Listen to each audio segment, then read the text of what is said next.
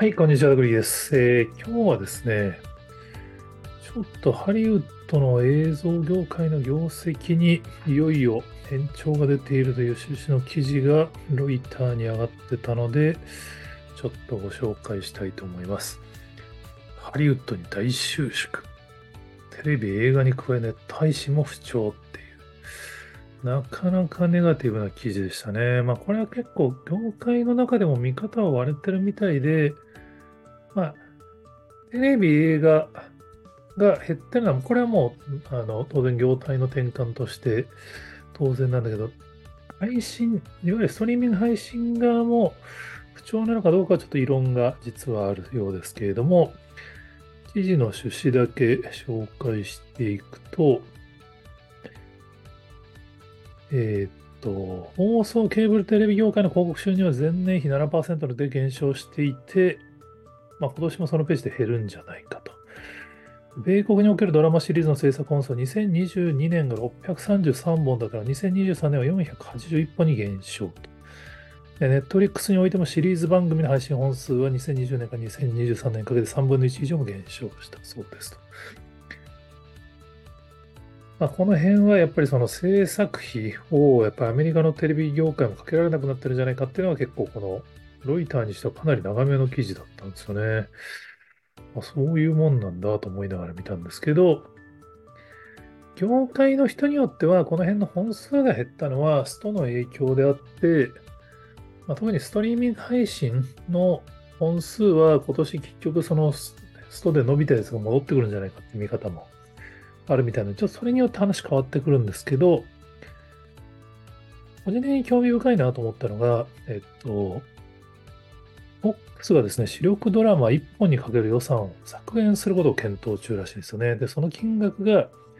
1話あたりの予算が1000万ドルから450万ドルに削減することを検討中。1000万ドルっていうと、日本円に換算すると多分13億とか15億とかですね。1話あたりですかね。まあ、それだから5、6億とか7億円ぐらい下げるこれ日本はね、テレビドラマの制作予算3000万ぐらいだって言われてて、ビバンが1億かけて大きなニュースなんですね。それが、FOX は15億から6億に下げるっていう。ちょっと金額の桁が違いすぎて、こんなにやっぱ業界で制作して違うんだなっていうのを感じてしまったんですけど、これね、過去の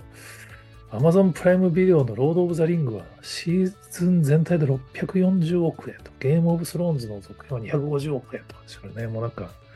金額がでかすぎてよくわかんなくなっちゃうんですけど、1話あたり数十億円とかかけたら、まあ、それはちょっと赤字になるわなって話はある気がしますね。一方で、ちょっとこの文脈で個人的に注目してるのが、今年、先週かな、ネットフリックスが、 Next on Netflix ってこれから公開されるネットフリックスの作品群、シティーハンターを筆頭に、ダンプ松本のね、ドキュメンタリー、まあ、ドドラマなのかな。ゆりやんさんがダンプ松本を演じるみたいなのもあるみたいですけど、まあ、作品群が公開されてて、後であの日本向けのやつなんで、日本の作品が中心に紹介されてる動画があるんですけど、これやっぱ